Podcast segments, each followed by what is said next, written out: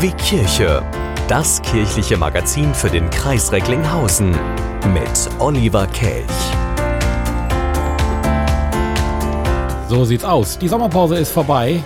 Olli Kelch im Studio. Ich freue mich, dass Sie dabei sind.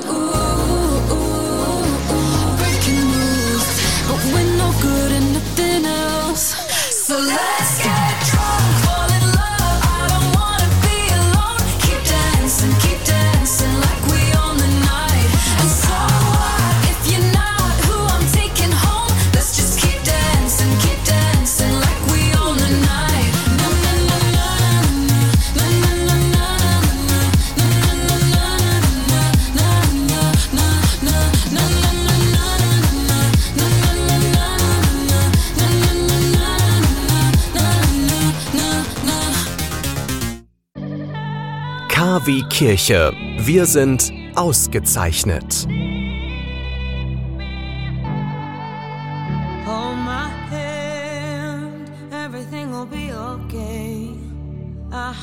From the heavens that clouds have been gray. Pull me close, wrap me in your aching arms. I see that you're hurting. Why'd you take so long to tell me? see that you're bleeding. You don't need to show me.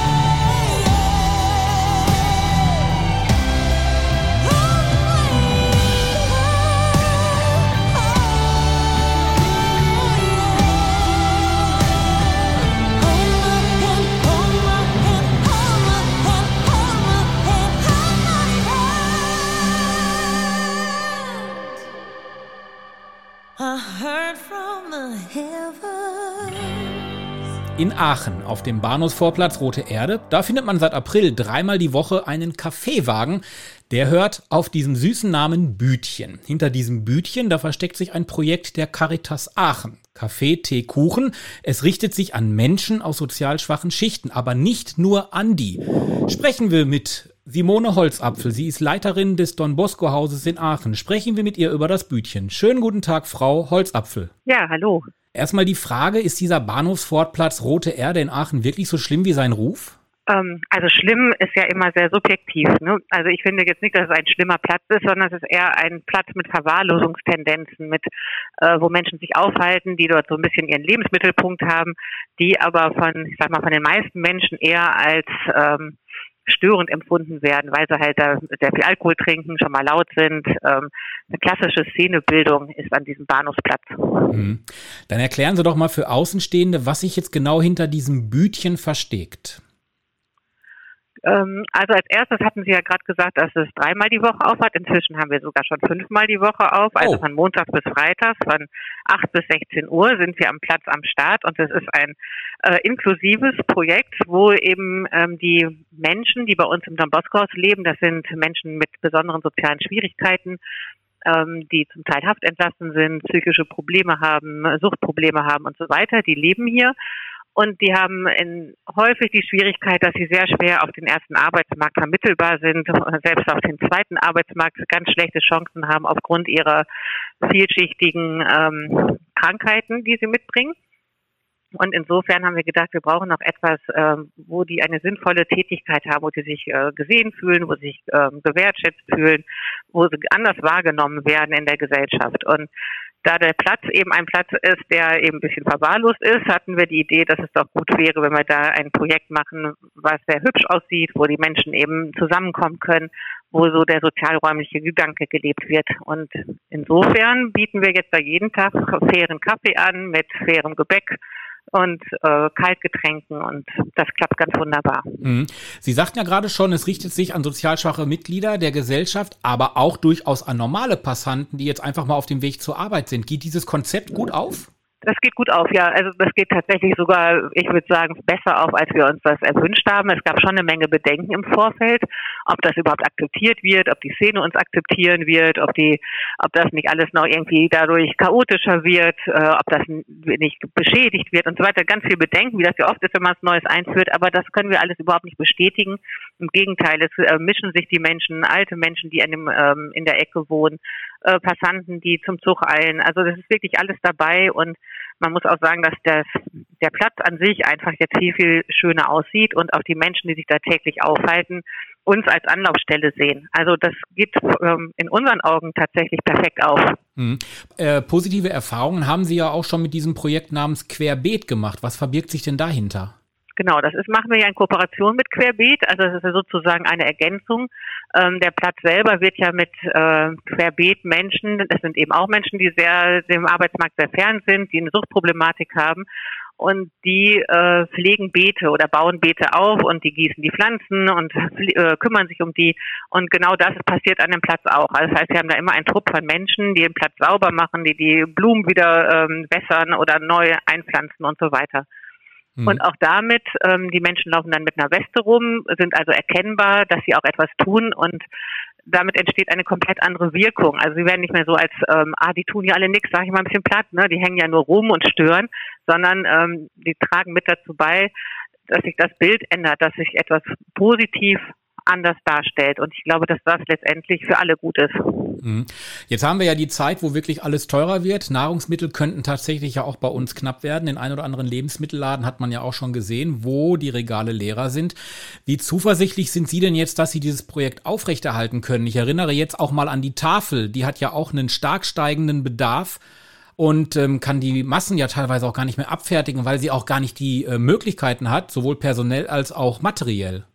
Also ich glaube, ich sehe das jetzt nicht so gefährdet bei uns, weil wir natürlich jetzt das erstmal so aus unseren eigenen Ressourcen machen. Das heißt, wir haben da jetzt äh, nicht viel Personalaufwand drin, sondern wir machen die Anleitung über ähm, unsere Sozialarbeitenden, die hier im Don Bosco Haus arbeiten und die bei Querbeet arbeiten. Das ist sozusagen eine zusätzliche Sache plus eine geförderte Maßnahme vom ähm, Jobcenter. Das heißt, wir brauchen jetzt, wir, wir müssen jetzt nicht so viel Gewinn machen. Also wir brauchen uns ja nur selber tragen.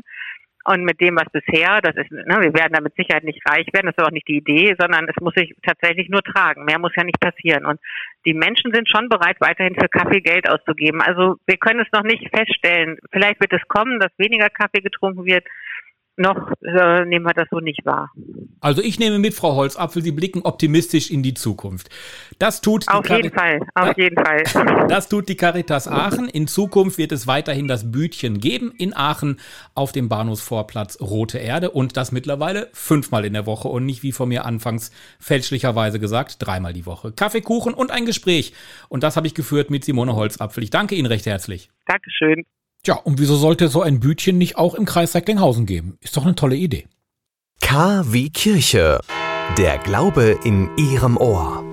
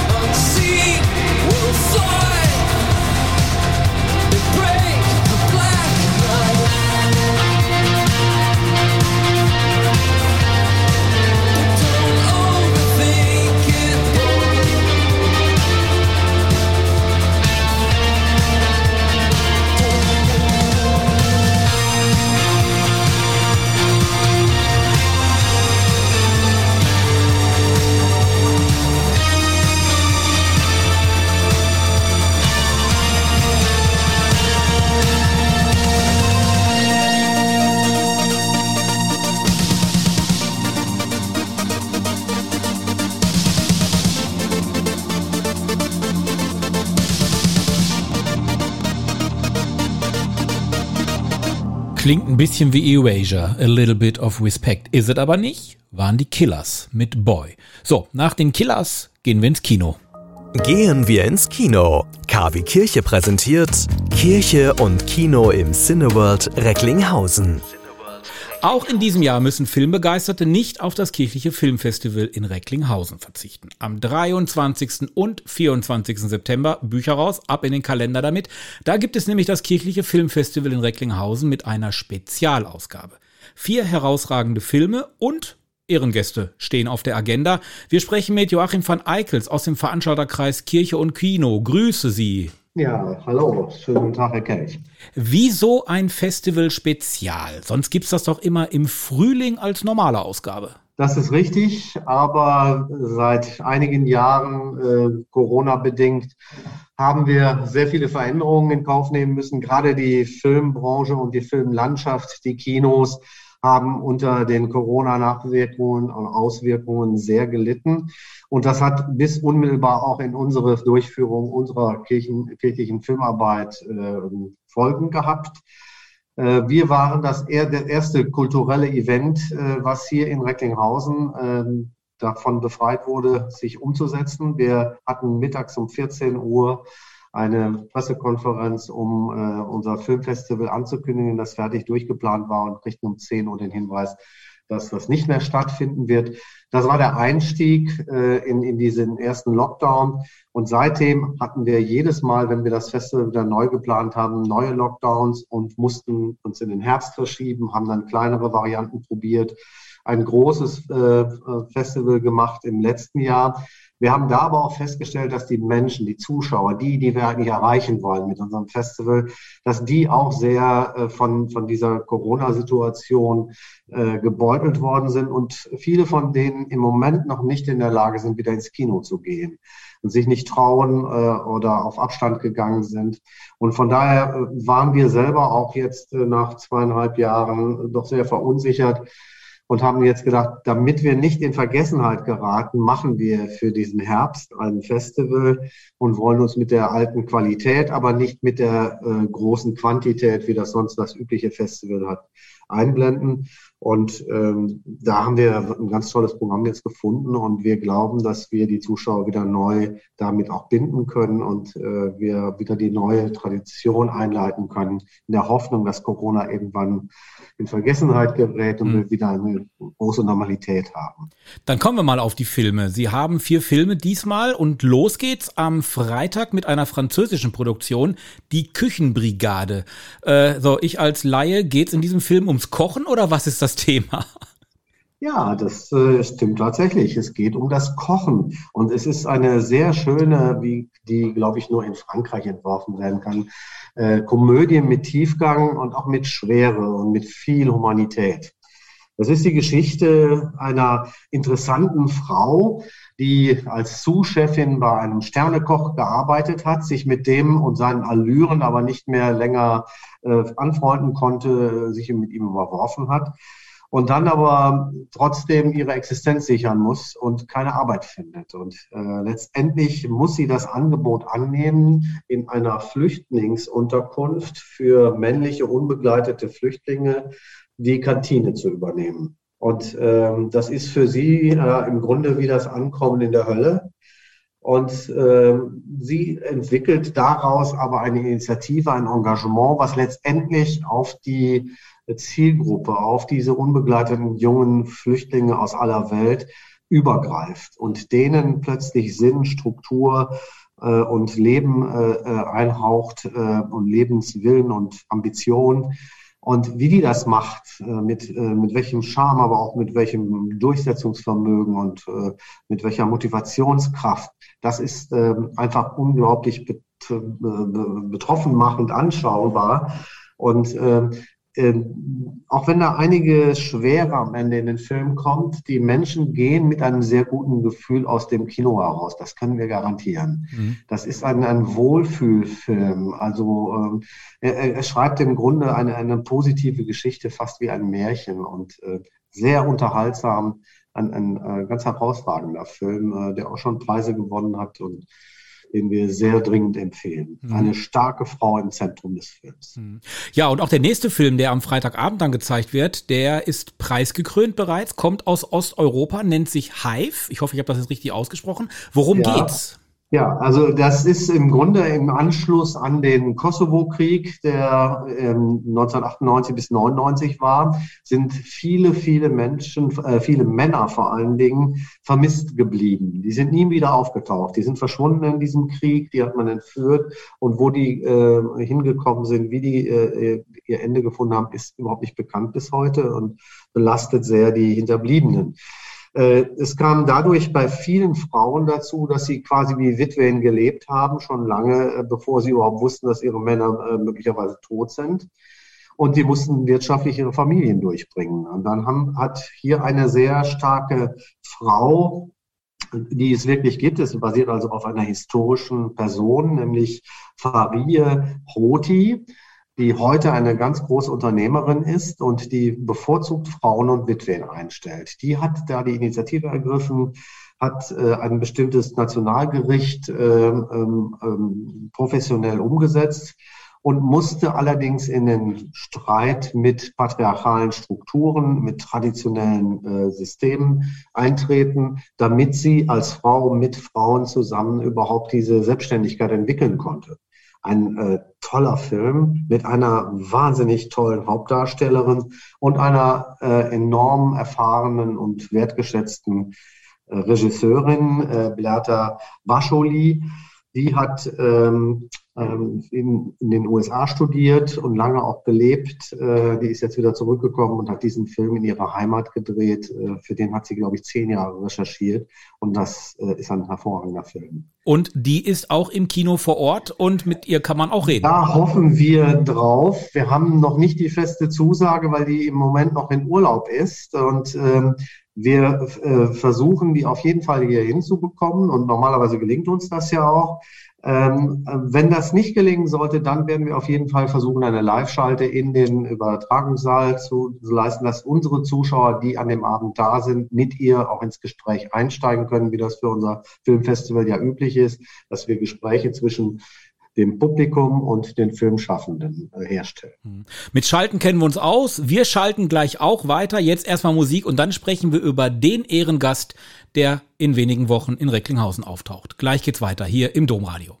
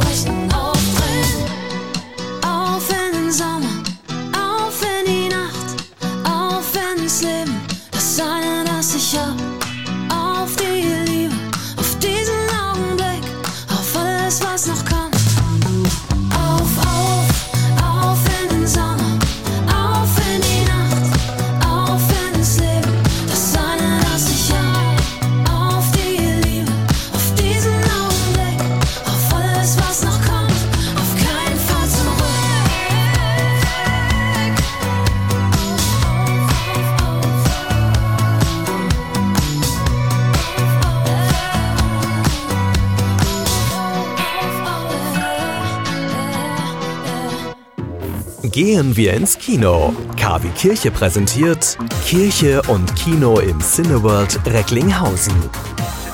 Noch immer reden wir über das kirchliche Filmfestival. Das lockt Ende September für zwei Tage mit einer Spezialausgabe ins Ruhrgebiet, genauer gesagt in die Stadt Recklinghausen im Bistum Münster. Gerade haben wir über den Freitag gesprochen und am äh, Freitag, da standen starke Frauen im Vordergrund. Jetzt mal die Frage an Joachim van Eickels. Kommen denn am Samstag dann Männer auf die Leinwand? In der Tat. Äh, der Samstag wird sehr stark geprägt sein von äh, interessanten, schwierigen, aber nicht nur starken Männern, auch sehr schwachen Männern. Denn wir haben äh, einen starken Mann eingeladen, und zwar ist das Volker Schlöndorff, der vielleicht bedeutendste deutschsprachige Regisseur der letzten fünf, sechs Jahrzehnte. Und äh, er ist Ehrengast unseres Filmfestivals und er bekommt auch den zweiten Ehrenpreis des Kirchlin Filmfestivals.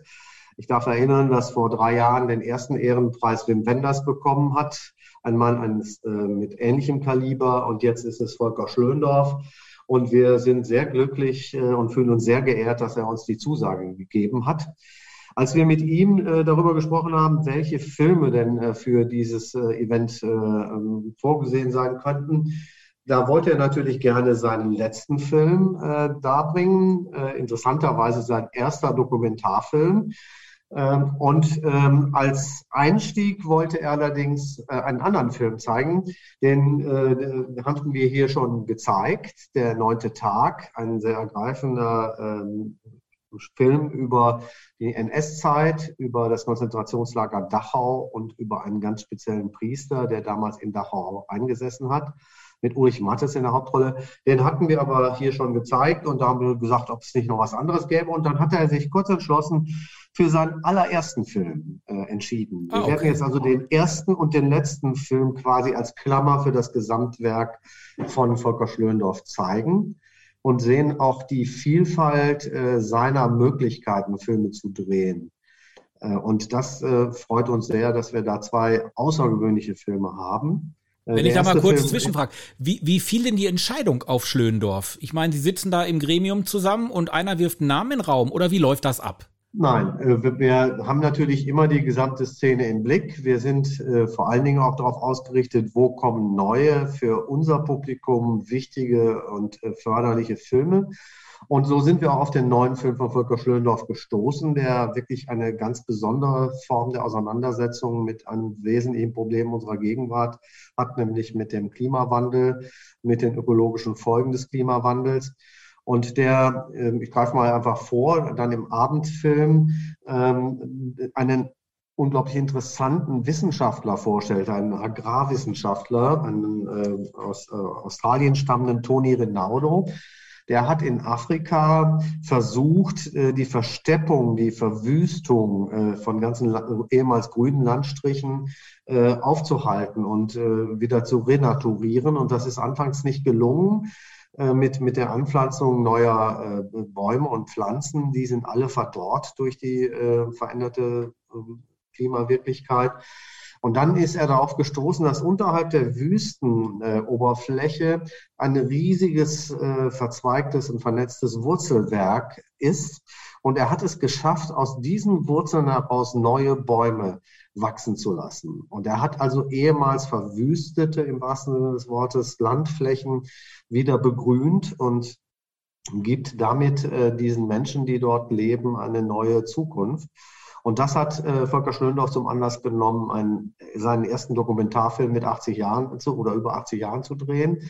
Und äh, das ist ein wichtiger Film. Und wir stehen ja nicht nur für ästhetische Werte mit unserem kirchlichen Filmfestival, sondern wir möchten gerade die wichtigen, wesentlichen Themen, die äh, die Humanität betreffen, die, die äh, das Zusammenleben, die Ethik betreffen, die wollen wir aufgreifen. Und da passte bei Volker Schlöndorff alles.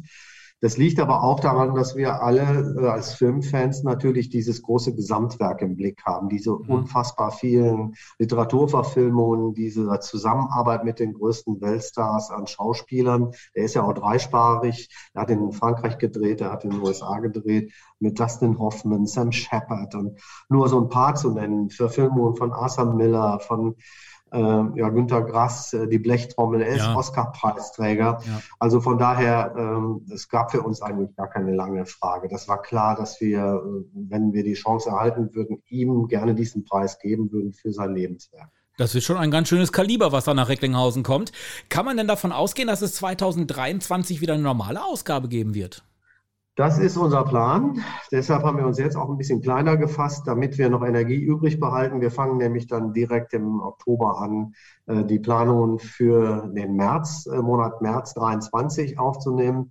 Dort wird es wieder ein fünftägiges Festival mit insgesamt dann um die 15 Filmen geben.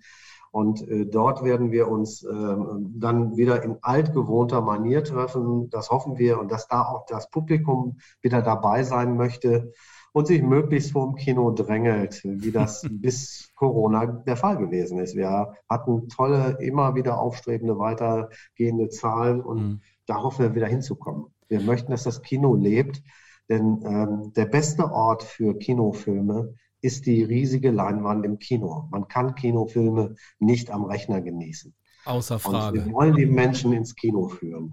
Außer Frage. Recklinghausen wird zum Cannes im Ruhrgebiet. Joachim van Eickels vom Veranstalterkreis Kirche und Kino in Recklinghausen. Er ist mit am äh, mit im Team, mit im Boot und Ende September wird der Vorhang dann im Cineworld Kino für das kirchliche Filmfestival spezial an zwei Tagen für vier besondere Filme geöffnet. Toi toi toi und wir bleiben im Kontakt. Ich danke Ihnen. Ich danke auch. Vielen Dank.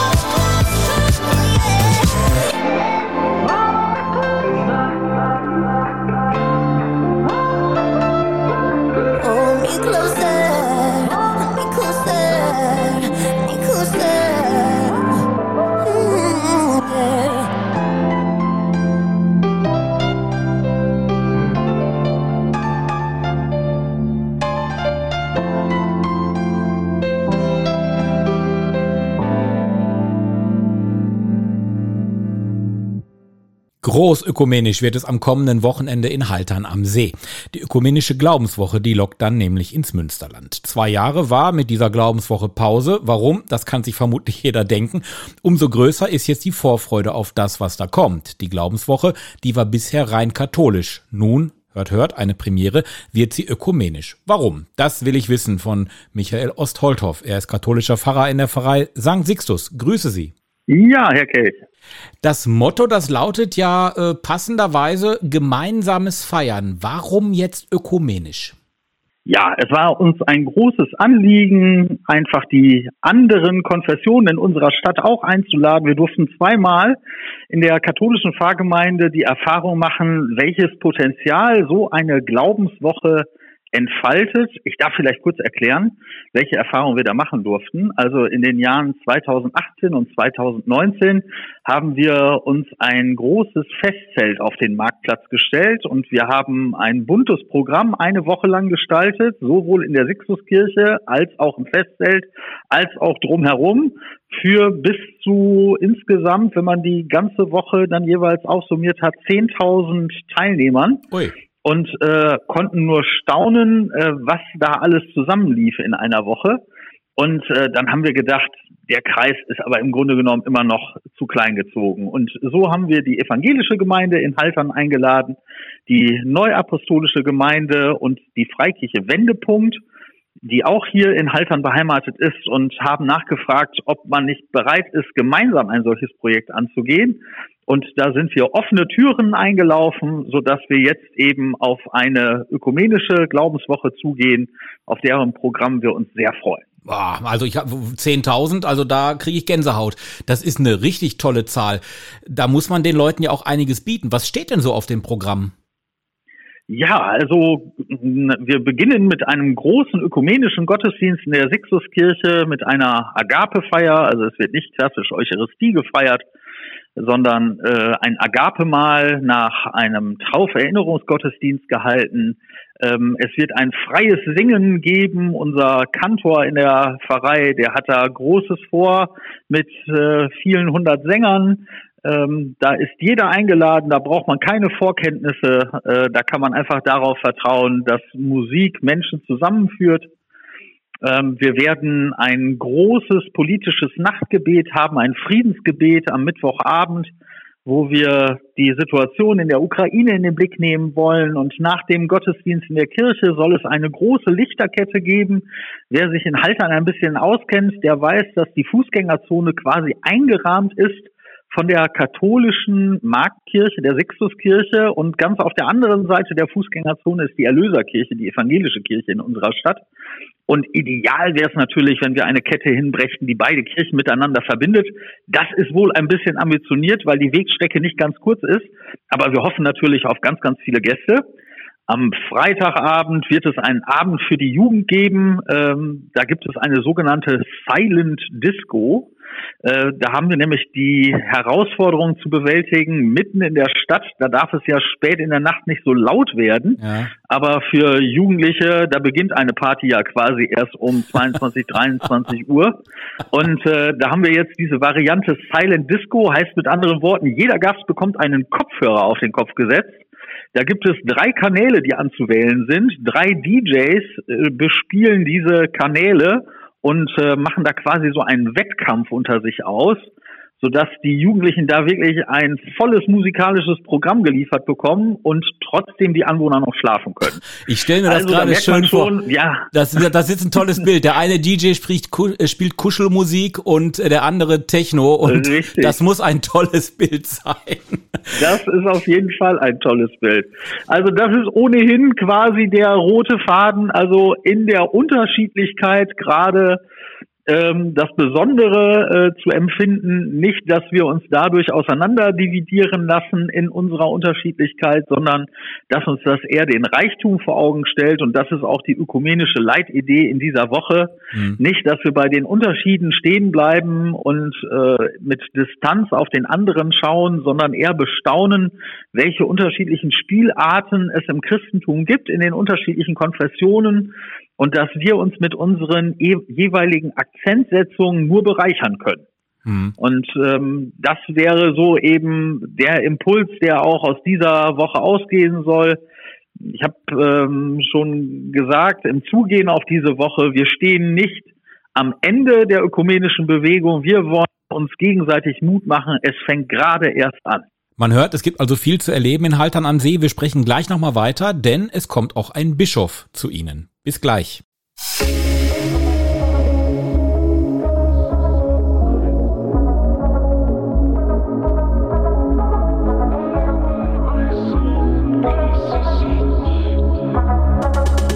Sag, warum bist du weg? Ey, was hab ich nicht gecheckt? Wir waren doch grad so verliebt dann. Ruf ich um Mitternacht an und du gehst nicht mehr ran. Du hast mich einfach blockiert, Mann. Wir waren doch grad so am Start, noch higher als Superstars. Ich wollte dich niemals verlieren, Mann. Doch was ich auch tue, ist es dir nie genug. Ich glaub, du weißt selbst nicht genau, was du suchst. I wear my sunglasses at night, damit keiner meine Tränen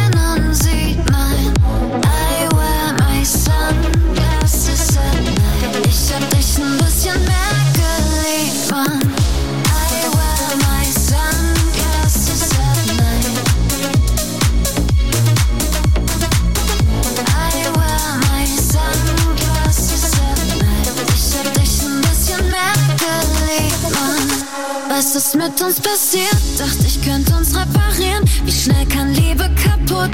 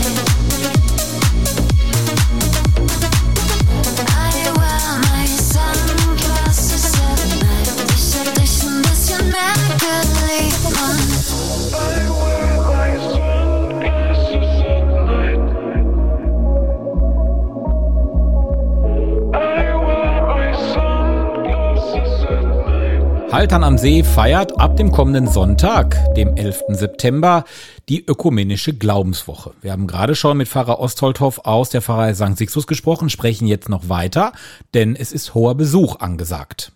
Besonders spannend, da wird vermutlich der Abend, äh, Sie haben es geschafft, den ZDF-Korrespondenten Stefan Leifert nach Haltern am See zu holen. Er moderiert ein Gespräch zwischen Bischof Overbeck und dem evangelischen Pfarrer Jörg Winkelströter. Worum geht's da? Ja, also da geht es erstmal um ein, einen biografischen Angang in, an diesem Abend.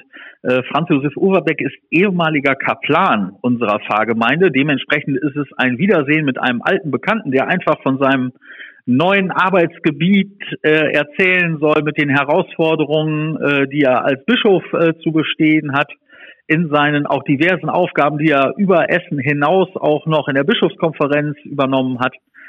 Und ähm, Pfarrer Winkelströter ist äh, ein noch ziemlich unbekannter in unserer Stadt, weil gerade erst eingeführt in der evangelischen Gemeinde, soll also in einem ersten Abschnitt des Abends zunächst einmal vorgestellt werden. Also da wird der Stefan Leifert sicher einen biografischen Zugang äh, wählen in sein Gespräch hinein um dann ähm, miteinander äh, in einen Austausch äh, zu kommen zum Thema der Ökumene. Also beide äh, sind da ja nicht unbeschriebene Blätter, also sowohl äh, der Bischof als auch der evangelische Pastor haben reichhaltige Vorerfahrungen auf, auf diesem Gebiet und sollen dann eben befragt werden, welche Potenziale sie sehen und wofür ihr Herz in der Ökumene schlägt um dann in einem dritten Teil des Abends dann eben auch alle Gäste äh, mit einzubeziehen. Also, dass wir dann einladen werden, dass auch Fragen aufgeschrieben werden können, die dann der Moderator Stefan Leifert dann eben auch noch ins Wort bringt. Ja, so dass wir auf einen ganz kurzweiligen Abend äh, uns freuen, aber da nur eloquente Menschen auf der Bühne sind, mache ich mir da keine Sorgen, dass es nicht sehr unterhaltsam werden wird. Hm. Es ist ja in der Kirche auch so, dass äh, ja ohne Ehrenamt eigentlich auch nie wirklich viel funktioniert. Ähm, wird an die Ehrenämtler während dieser gesamten Woche auch gedacht? Ja, unbedingt. Also zunächst einmal sieht sich natürlich die Glaubenswoche insgesamt als ein großes Angebot auch an unsere Ehrenamtlichen, äh, die eben jetzt in der Woche natürlich auch immer wieder gefragt sind, selbst Hand anzulegen, aber wo einfach auch ein großes, gestaltiges, buntes Programm geboten werden soll. Also so richtig eine Woche auch zum Auftanken für Ehrenamtliche in unseren unterschiedlichen Gemeinden.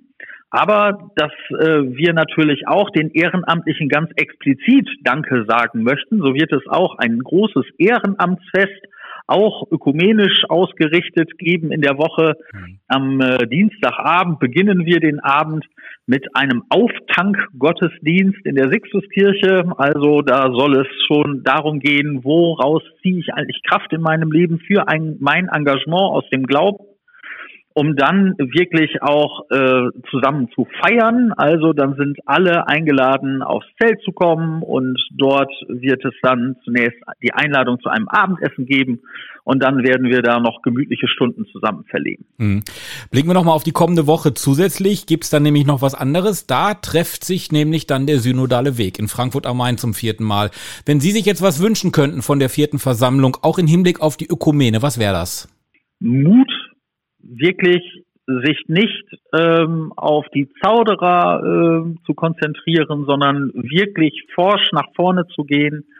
Unsere Kirche gebraucht ganz mutige Schritte in die Zukunft hinein. Mit Trippelschritten werden wir da nicht weiterkommen. Und von daher wirklich auch den anderen Konfessionen die ausgestreckte Hand entgegenzuhalten. Ausgestreckte Hand heißt für mich auch immer die leere Hand. Also, dass wir uns auch darin verbinden in den unterschiedlichen Konfessionen, dass wir uns recht mittellos äh, fühlen. Also da sind keine großen Besitzungen mehr, die wir da in unseren Händen zusammenraffen müssen. Nein, es sind leere Hände, die wir einander reichen können. Und wir stehen bei den unterschiedlichen Konfessionen vor denselben Herausforderungen, Überalterung, wie können wir die neuen, äh, jüngeren Generationen ansprechen. Und da gilt es eben nicht, sich auseinanderdividieren zu lassen, nicht dogmatische Probleme absolut zu setzen, sondern Brücken zu bauen. Und da möchte ich einfach allen Synodalen das ans Herz legen, auf den Heiligen Geist äh, zu vertrauen. Der traut uns nämlich noch viel mehr zu. Ähm, der möchte uns ganz viel Mut äh, ins Herz legen, dass wir der Kirche ein großes Potenzial zutrauen, gerade dann, wenn sie über den Tellerrand hinwegschaut, wenn wir bereit sind, aufeinander zuzugehen und das Christentum als eine große Bewegung verstehen. Der synodale Weg soll über den Tellerrand hinausschauen. Tolles Wort. Begegnungen und Gespräche, spannende Diskussionen, abwechslungsreiche Gottesdienste und natürlich gibt's auch das ein oder andere zu essen und zu trinken. All das erwartet Interessierte ab dem 11. September und dann bis zum 18. September bei der Ökumenischen Glaubenswoche in Haltern am See. Und ausführlich habe ich darüber gesprochen mit Pfarrer Ostholthoff aus der Pfarrei St. Sixtus. Ich danke Ihnen und wünsche viel Erfolg in der kommenden Woche. Ja, vielen Dank. Und das war's dann auch mit KW Kirche für heute. Wir hören uns wieder am 3. Oktober. Bis dann. Tschüss. I still have faith in you. I see it now. Through all these years, that faith lives on. Somehow, there was of heart and mind, the likes of which are rare and oh so hard to find. Do I have it in me? I believe it is in there. For I know I hear a bittersweet song in the memories we share. I still have faith in you, and I will say, I never really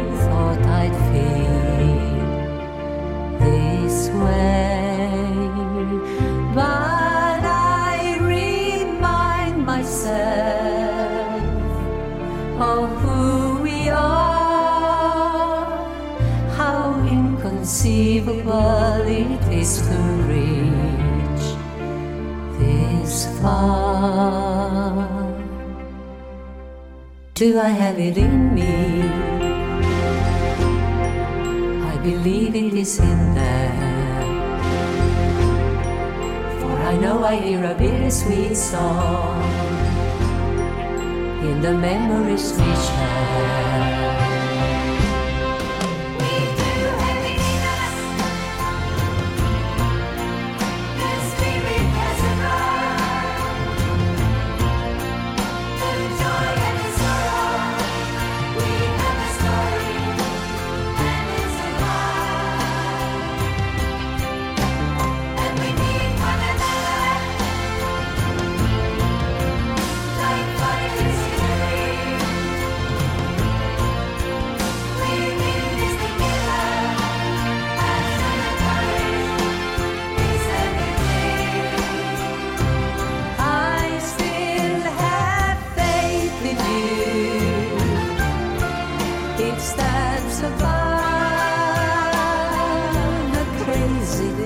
We did. It all comes down to love.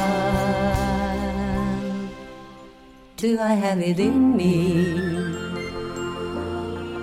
I believe it is in there. For I know I hear a bittersweet song in the memories we share. Do I have it in me?